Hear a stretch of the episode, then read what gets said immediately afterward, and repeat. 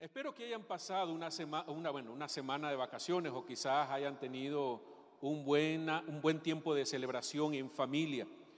Y cuando estamos en este tiempo, estamos recordando lo más importante, que es la venida de nuestro Señor Jesucristo a la tierra. Aquel que vino y se hizo hombre para un propósito, con un objetivo. Pero cuando vemos estas fiestas, vemos que como las redes sociales, los grupos, de hecho hoy estaban enviando todavía felicitaciones y, todo este asunto de la Navidad. Pero hay una imagen que me llamó la atención y es donde a Jesús se le hace una comparación con un personaje ficticio como es Santa. Perdón por los niños, ¿verdad? No sé, no sé si algunos niños que creen en Santa todavía. Pero hacen una comparación donde aquel trae regalos, pero dice, yo traigo solamente uno. Yo digo, ¿qué tan lejos de la verdad está esto? De hecho, bueno, solamente el hecho de la comparación, ya como me, que me erizan los pelos, porque no hay punto de, realmente de comparación, ¿sí o no? Porque Jesús realmente cuando vamos a la palabra, cuando escudriñamos y conocemos verdaderamente lo que realmente trajo Jesús, no solamente trajo una cosa, trajo muchas cosas hacia nuestra vida.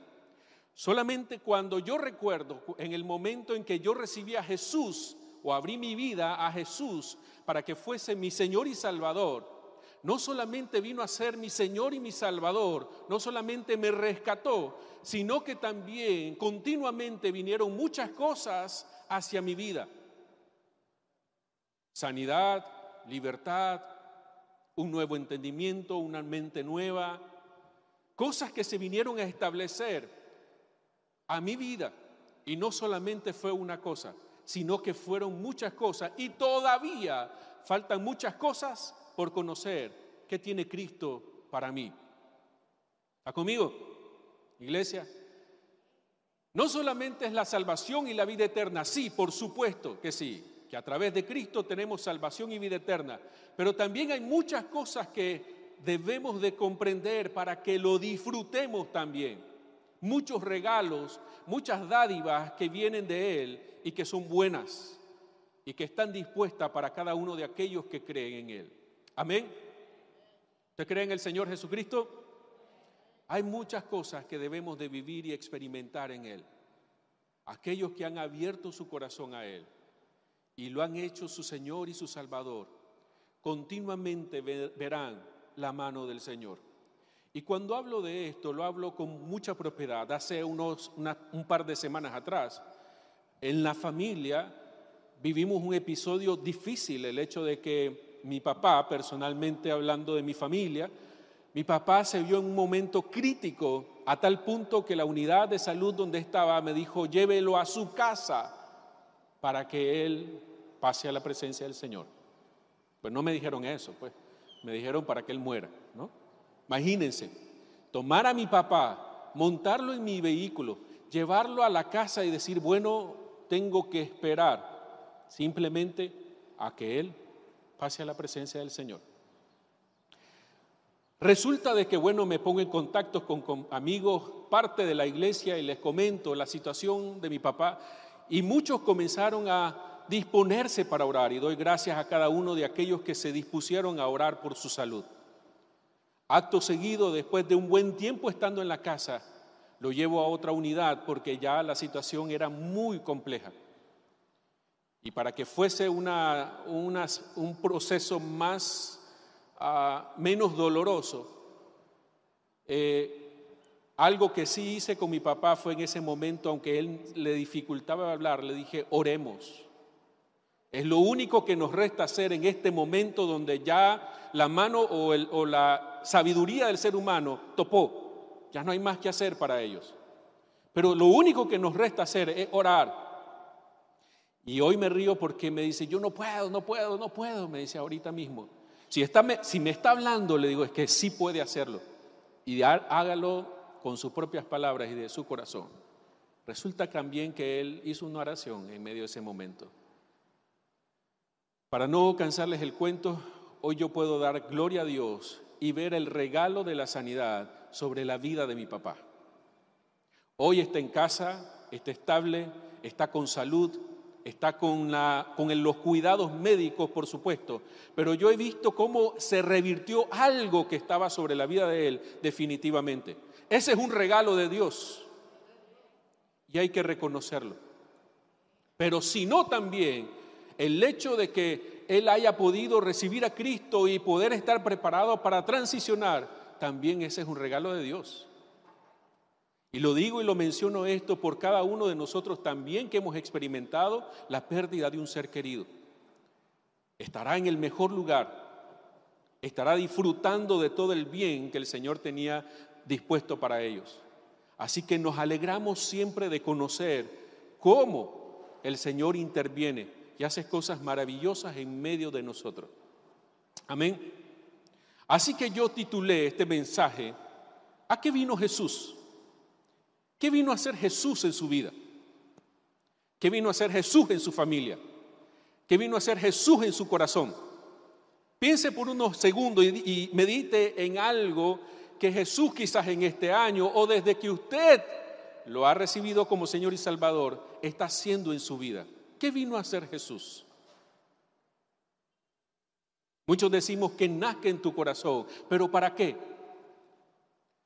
¿Qué quiere usted que Jesús haga en su vida? ¿Qué quiere que Jesús intervenga en su vida? ¿En qué área, en qué, en qué aspecto de su vida necesita la intervención de Cristo?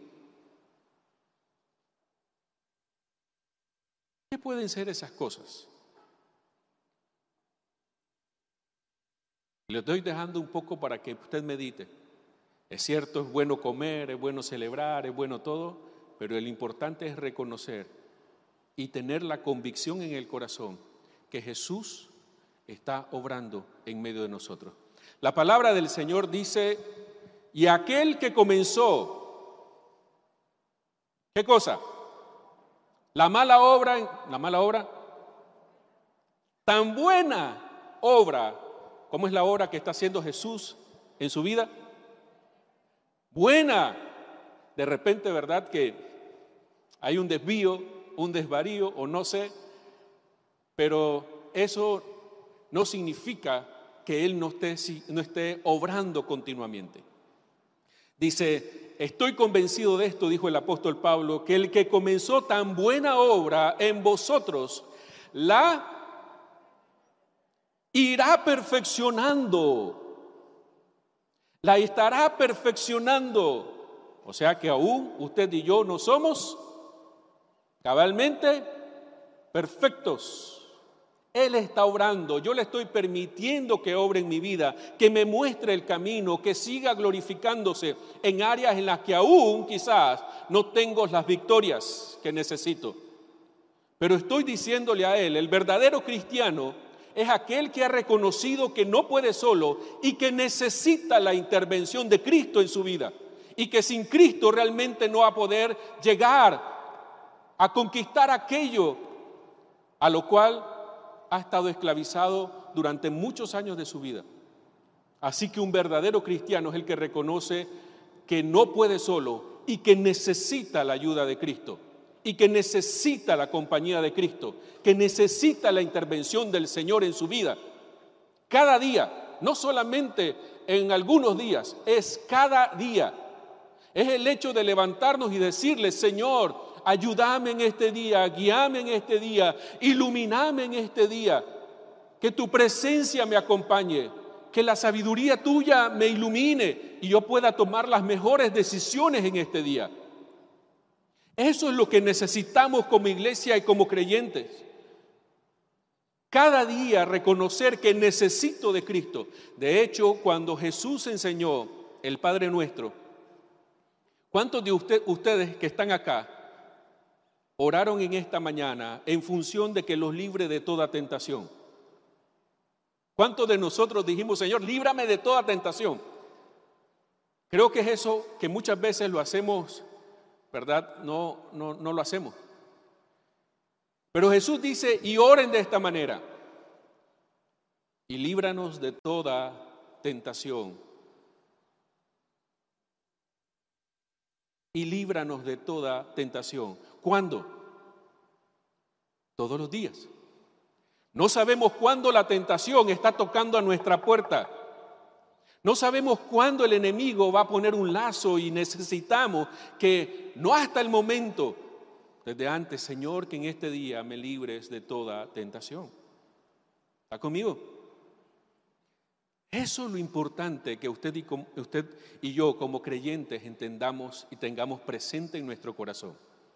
¿Sabe qué? Que Cristo esté siempre presente en todo en nuestra vida. Amén. ¿Qué vino a hacer Jesús? ¿Qué necesita que Jesús haga en usted o en algún aspecto de su vida?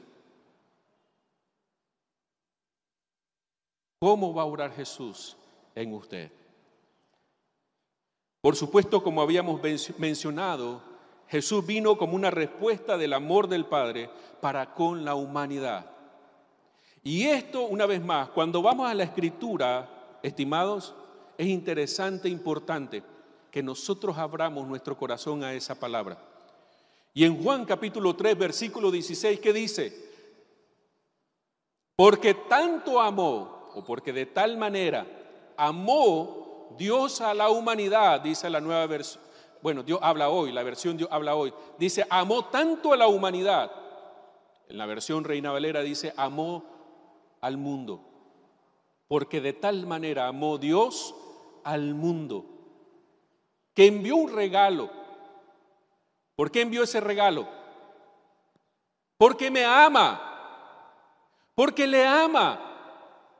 Y no lo envió cuando usted era perfecto, no le envió porque la humanidad fuese perfecta y libre de pecado, le envió porque la humanidad estaba sumergida en la oscuridad y necesitaba que esa oscuridad fuese aplacada por la presencia de Cristo. Por tanto, amó Dios al mundo que envió porque me ama. Dígale que tiene a su lado, si es su familiar, Dios te ama. Y no es una historia. Ay, qué lindo, Dios me ama. Recíbalo en su corazón. Usted es un amado de Dios. Usted es alguien por el cual Dios está dispuesto a pagar el más alto precio. Por eso cuando vamos a la escritura una vez más y vemos la historia de las 100 ovejas, ¿qué sucede con las 100 ovejas? Vemos en esta parábola, dice que cuántas ovejas se le perdieron. ¿Qué significa una oveja para 99? O sea, la inversión de ir por una, ¿vale la pena? Sumando y restando en nuestro razonamiento, que no sabemos ni por dónde está, ni qué está haciendo. Y si se fue por vago o por vaga, realmente, ¿para qué voy a gastar mis recursos?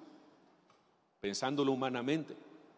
Pero nos ilustra claramente la importancia, el valor que tiene esa única que se extravió.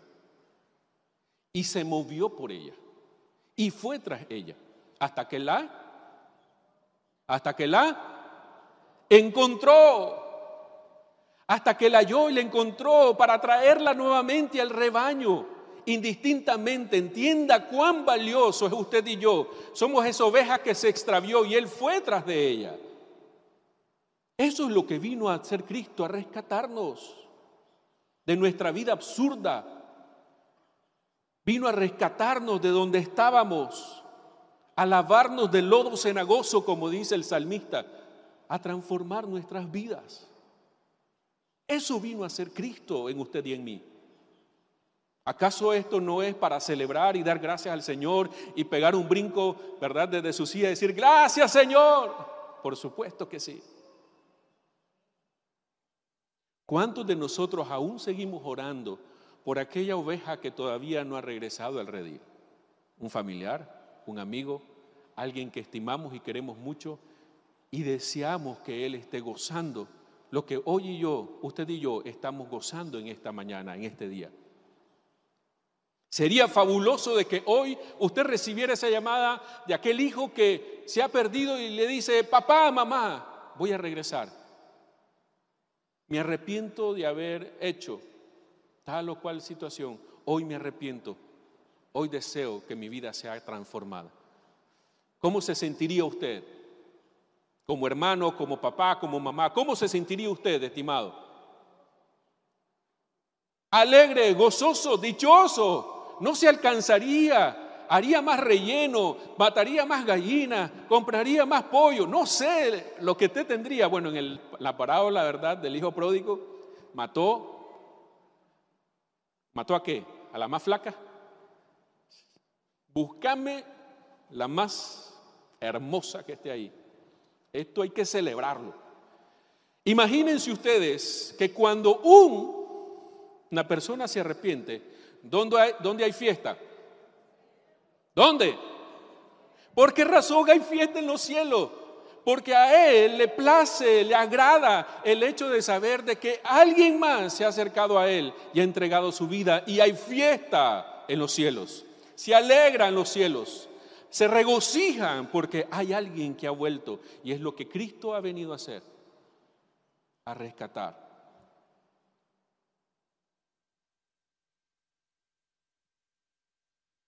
Hay otra cosa, otra cosa más. Vino por los justos y no por los pecadores. ¿Es así? ¿Por quién vino? Yo quiero hacer una, bueno, unirme a, esa, a ese mensaje que el pastor Ampie el domingo pasado estuvo compartiendo con nosotros. Cristo vino por los pecadores, no por los justos no por los que ya están en unión y comunión con Él, vino por los pecadores. Vino por aquellos que por alguna u otra razón se han alejado del cuerpo y que necesitan acercarse nuevamente al cuerpo. Necesitan integrarse nuevamente al cuerpo y a una relación con Él. Pero muchas veces las personas temen el hecho de retornar no por el asunto de volver, sino por las críticas, las miradas y cualquier otra cosa que lo haga sentir mal cuando vuelve de nuevo a casa. Sé que somos una comunidad que está abierta a recibir y bendecir a aquellos que se han alejado por alguna otra razón. ¿Sí o no? Las puertas están abiertas y sabemos que Dios tiene un lugar para ellos en este lugar también. Así que vino por aquellos que se han desviado, se han descarriado, por aquellos que no le han conocido. Así que por eso Jesús dijo en Lucas capítulo 5, versículo 31 y 32, no son los sanos los que necesitan médico, sino los enfermos. Les contestó Jesús, no he venido a llamar a justos, sino a pecadores para que se arrepientan. Y nosotros somos esa voz que también lleva ese mensaje a aquellos que necesitan encontrarse o tener un, un encuentro con Cristo. Estimados, recuerden esta invitación para el mes de enero, donde está este evento que se llama Juntando las Brasas. Tenga presente esto. Sé que en las redes sociales o en algún otro medio van a estar convocando para que cada uno de nosotros tomemos un tiempo de venir y avivar ese fuego en medio de nuestras vidas. Así que mis estimados, recuerde esto, Jesús vino por lo que se ha perdido y todos son importantes. Otro punto también es que Jesús vino para que tengamos vida. No que seamos muertos en vida. No, es para que, sea, para que tengamos vida. Y vida en abundancia, no limitada. Para que tengas y disfrutes un tiempo, no. Dice, para que tengas vida y vida en abundancia. Hoy enfrentamos una ola sumamente grande donde está llegando a un, a un rango de edad de jóvenes el tema de la depresión. Hay muchos jóvenes que están viviendo y experimentando esa situación de depresiones o ciclos depresivos en su vida. Y realmente no es el plan ni el propósito de Dios. Yo soy alguien que es alguien convencido de que el principio de la sanidad en la vida de todo individuo inicia con Cristo. Inicia con Cristo. Soy alguien convencido de que cada persona que quiere ser restaurada necesita tener un encuentro con Cristo. Él es el médico por excelencia. Él es todopoderoso para levantar al caído. Él es todopoderoso para transformar los ambientes en los cuales nos vemos sumergidos, arrebatarnos de las mentiras donde estamos esclavizados. Necesitamos la humanidad. Cada joven que está aquí necesita un encuentro con Cristo. Para que sus vidas tengan otra, otro horizonte, necesitan conocer cuáles son los planes que Cristo tiene para su vida. ¿Cuáles son los planes que tiene para usted desde ya? Los necesitan conocer. Porque si no, hay tantas brumas encima de sus vidas que los están consumiendo. Y más ahora que no que la tecnología no nos está permitiendo expresarnos, porque ¿dónde se desahogan los jóvenes? Pegado al teléfono, redes sociales, y no hay una comunicación con los padres. ¿Qué están sintiendo? ¿Qué están pensando? ¿Qué están experimentando? No está esa interacción que debe de ser en la familia. Entonces, desconocemos muchas veces qué están viviendo nuestros hijos. ¿Dónde están y qué están experimentando ellos en sus vidas? Por eso, estimados hermanos, cada persona necesita tener un encuentro con Cristo de manera genuina. Jóvenes que están aquí, les insto a esto. Busquen de Jesús. No de una manera religiosa, sino de una manera genuina y de corazón.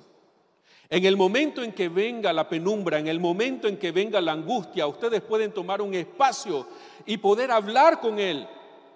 Poder hablar de lo que le angustia, de lo que le preocupa, de lo que le acongoja. Y es importante entender de que Él está dispuesto para ustedes. Padres, insten a sus hijos a que Cristo vino para darles vida y que esa vida va a ser abundante. No es algo simple, no es algo llano, es algo hermoso. Y necesitamos hablarle a nuestros hijos que vino a ser Cristo. Porque yo cada domingo lo voy a adorar al templo, a este lugar? Porque cada mañana yo de domingo yo voy a la iglesia? Porque necesito transmitirle a mis hijos la importancia de Cristo en nuestras vidas. Amén. Si lo estoy durmiendo, dígame, pastor. Pero me emociona esto, ¿saben, estimados, por qué razón? Porque muchas veces pasamos por alto el hecho de qué Cristo puede seguir haciendo en mi vida. Y en mí muchas cosas más. Lo creo profundamente. En Juan capítulo 10, versículo 10, está este pasaje que dice, yo he venido para que tengan vida y la tengan en abundancia. De hecho, lo contrasta con la obra del enemigo. Satanás vino para qué? Para matar, robar y destruir. Esa es la obra del enemigo. Por tanto, cuando usted ve en su vida Situaciones donde yo me estoy sumergiendo en depresión y que estoy demasiado triste, en que no quiero hablar, no quiero comer, no quiero hacer. Entienda que eso no es una obra de Dios, esa es una obra porque Cristo vino para, a mi vida para darme vida, pero una vida en abundancia donde esa vida en abundancia me lleva a gozar de lo que Dios me está dando, de mi esposa, de mis hijos, de mi hogar, de mi familia, de mi trabajo, me lleva a vivir una vida de deleite y disfrute. No solamente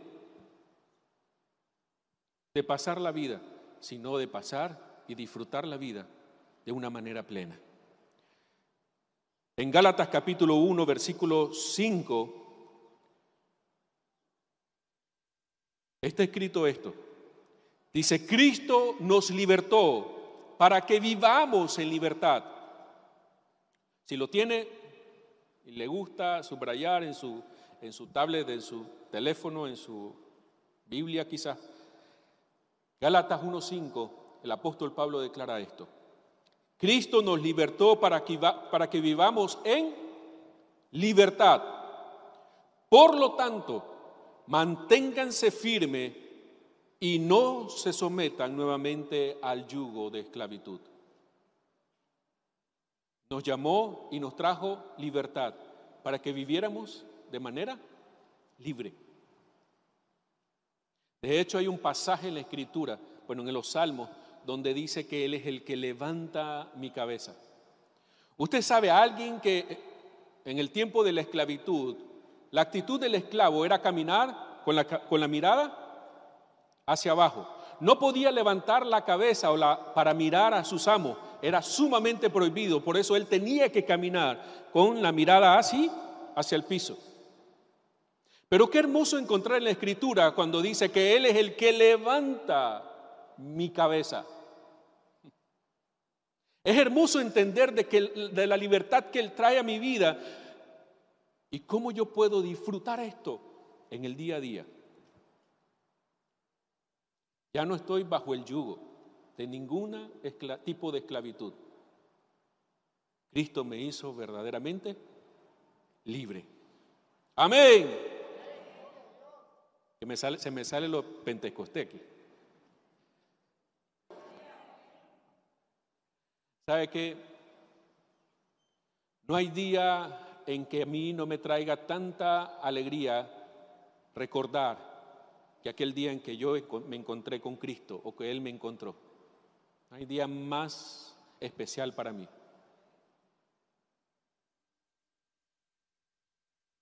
Como dice la canción, si no hubiera sido por el Señor, ¿se acuerdan de esa canción? Si no hubiera sido por el Señor mi alma se hubiera perdido. Bueno, no soy cantante, así que perdónenme por la desentonación. Pues. Si no hubiera sido por el Señor. Es algo que siempre tengo presente, la buena dádiva de Dios sobre mi vida. Y yo sé que también sobre la suya. Entonces recuerde dos cosas muy importantes que quiero que usted tenga en su corazón. Usted es alguien amado, con gran valor ante los ojos de Dios. Indistintamente en qué parte del proceso usted se encuentre, usted es amado por parte de Dios. Alguien de gran valía, alguien muy apreciado. Quizás hay errores que pueda estar cometiendo, pero recuerde esto, el amor del Señor nunca se agota. Quizás hay momentos en los cuales usted está luchando, pero sabe que la ayuda y la intervención del Señor están disponibles para usted cada día de su vida, porque Él les ama. Usted es alguien amado. Y Cristo vino, ¿por qué? ¿Por qué? Me ama. Porque Él me ama. No por otra cosa, sino porque Él me ama. Si yo tuviera la oportunidad de acercarme a cada uno de sus de ustedes y les preguntara o le hiciera esta pregunta, ¿qué vino a hacer Jesús? Este es un testimonio que usted puede compartir. Usted dice, ah, pero es que mi testimonio no es que yo vine de adicción y que mi vida estuvo en, ¿sabe qué? No importa. Lo que haya hecho el Señor es algo de lo cual usted y yo debemos testificar para que otros crean. Tenemos que hablar y compartirlo para que otros crean para que otros se acerquen a Jesús, para que otros conozcan a Jesús en medio de sus vidas. Es necesario de que usted y yo abramos nuestra boca. No le estoy pidiendo de que se suba una unidad de transporte colectivo y comience, no. Su trabajo, su casa. Bueno, primero su casa. Segundo, puede ser mi trabajo con mis amigos o amigas. Yo puedo comunicar el mensaje de salvación por lo que Cristo vino a hacer en mi vida. Recuerdo que cuando a mis 19 años conocí de Cristo, si yo tenía amigos de, parranda, de, vagancia, bueno. Y el asunto es que yo dije, necesito hablarles a ellos de Cristo. Pero ¿con qué cara me voy a presentar delante de ellos? Fue un vago. Pero por la misericordia de Dios comencé a acercarme a ellos y a decirle, hermano, fíjate que ya no estoy haciendo esto, ya no estoy tomando, ya no estoy, porque conocí de Cristo. No les puedo decir que todos aquellos con los que compartí se convirtieron a, Cristo, pero sí puedo decirle que un par de ellos se acercaron al Señor, abrieron su corazón a Cristo. Ya esa no es mi función. El Espíritu Santo convencerá de pecado y los atraerá. Pero ya el asunto de compartir mi testimonio, mira, hoy estamos aquí, gracias al Señor, gracias a que Él ha intervenido. Hoy mi vida, mi familia y esto y el otro ha sido tocada por el Señor. Así que yo te invito a que hagas esto. Compartamos la buena noticia. Necesitamos eh, llevarle al mundo esta buena noticia de que Cristo vino para transformarlo. Y termino con este texto que se encuentra en Lucas capítulo 4, versículo 18. Cuando Jesús abre el, el rollo y lee las escrituras en la sinagoga, y escuche esto que es sumamente hermoso. Versículo 18. ¿Qué dijo Jesús? ¿Qué leyó Jesús? El Espíritu del Señor está sobre mí, porque me ha ungido para llevar la buena noticia a los pobres. ¿Para llevar la buena noticia a quién? A los pobres. Me ha enviado a proclamar que los cautivos serán liberados. ¿Cómo serán los cautivos? Así que usted no tema, ay, ¿será que se va? No. Usted crea que la obra de Cristo va a operar en la vida de aquellos que usted va a compartir la buena noticia. Dice, me ha enviado a proclamar que los cautivos serán liberados, que los ciegos verán, que los oprimidos serán puestos en libertad. ¿Y que ha llegado? ¿Qué cosa? ¿Ya ha llegado? El tiempo del favor del Señor. ¿Ya ha llegado qué cosa? Muchos ven la vida cristiana como algo aburrido. Los jóvenes miran la vida cristiana como algo aburrido. ¿No le han dicho sus, sus hijos alguna vez, Ay, papá, pero qué? De hecho, una Navidad, ya me voy a otra historia, cuando yo comencé, yo estaba sentado en mi casa, pero ya no había ron, ya no había pachanga, y ahí estábamos sentados en la sala. Yo digo, ¿qué hacen los cristianos en Navidad? Porque aquí yo me siento como que mi papá, mi mamá, yo, ¿qué hacen los cristianos en Navidad? Y llamé a aquella persona que me había asistido en la iglesia y le digo, hey, ¿qué hacen los cristianos en Navidad? Porque aquí esto está aburrido. ¿Qué hacen los cristianos en Navidad? Pero cuando entendemos cómo es la vida cristiana, la vida cristiana no se circunscribe en algunas cosas nada más, sino en lo que uno experimenta a nivel personal, lo que uno siente a nivel personal, lo que uno transmite hacia las demás personas porque lo tiene en el corazón. Paz, gozo que hay en la vida de uno, porque hoy nuestra vida no ha sido la misma desde que se encontró con Cristo. Celebramos la vida gracias a que Cristo vino a darme vida.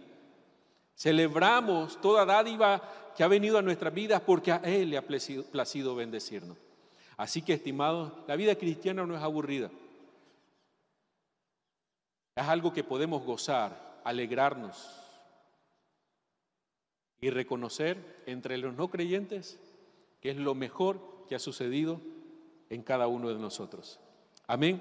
Por eso dice, y que ha llegado el tiempo del favor del Señor, donde veremos el favor del Señor sobre nuestras vidas, sobre lo que hacemos, sobre todo lo que usted y yo estamos viviendo. Amén. Encanta ese entusiasmo. Vamos a terminar ahí. ¿Qué les parece? Y le voy a invitar a que se ponga, por favor, unos segundos de pies nada más ya que probablemente pueda estar cansado de estar sentado. Y usted puede hacerse una vez más esta pregunta, ¿qué vino a hacer a Dios a mi vida? ¿Y cómo yo puedo glorificarle? ¿En qué yo le puedo glorificar? Señor, yo puedo decir gracias por la salud de mi Padre. Yo puedo decir gracias, Señor, porque este año, Ebenecer, Ebenecer, hasta aquí me has ayudado. Podemos decir, bueno, Señor, yo te puedo dar gracias porque los planes de este año se llevaron a cabo. Y he visto tu cuidado, tu protección. Y este próximo año, por supuesto, será un tiempo en el cual no nos confiaremos de nuestra sabiduría, sino que pondremos nuestros planes y estrategias en las manos de quién? Del Señor. Usted puede hacer sus planes, trazar, pero nosotros confiamos en la guía del Señor cada día de nuestra vida. Así que el año que está por venir, de hecho este es el último domingo que nos reunimos en este, en este lugar, bueno, el último domingo del año, ¿verdad? Así que no diga que el otro domingo no vengo porque dijo el pastor, no, el último domingo del año que nos reunimos. Y qué bendición que usted puede estar acá y que podamos juntos reconocer las bendiciones de Dios sobre nuestras vidas. Padre, gracias te damos. Porque hoy nos permites reconocer y recordar todo lo que tú has hecho en nuestra vida todo el acompañamiento que nos has dado en este año, que han sido momentos y tiempos muy difíciles. Pero hemos estado confiados en ti.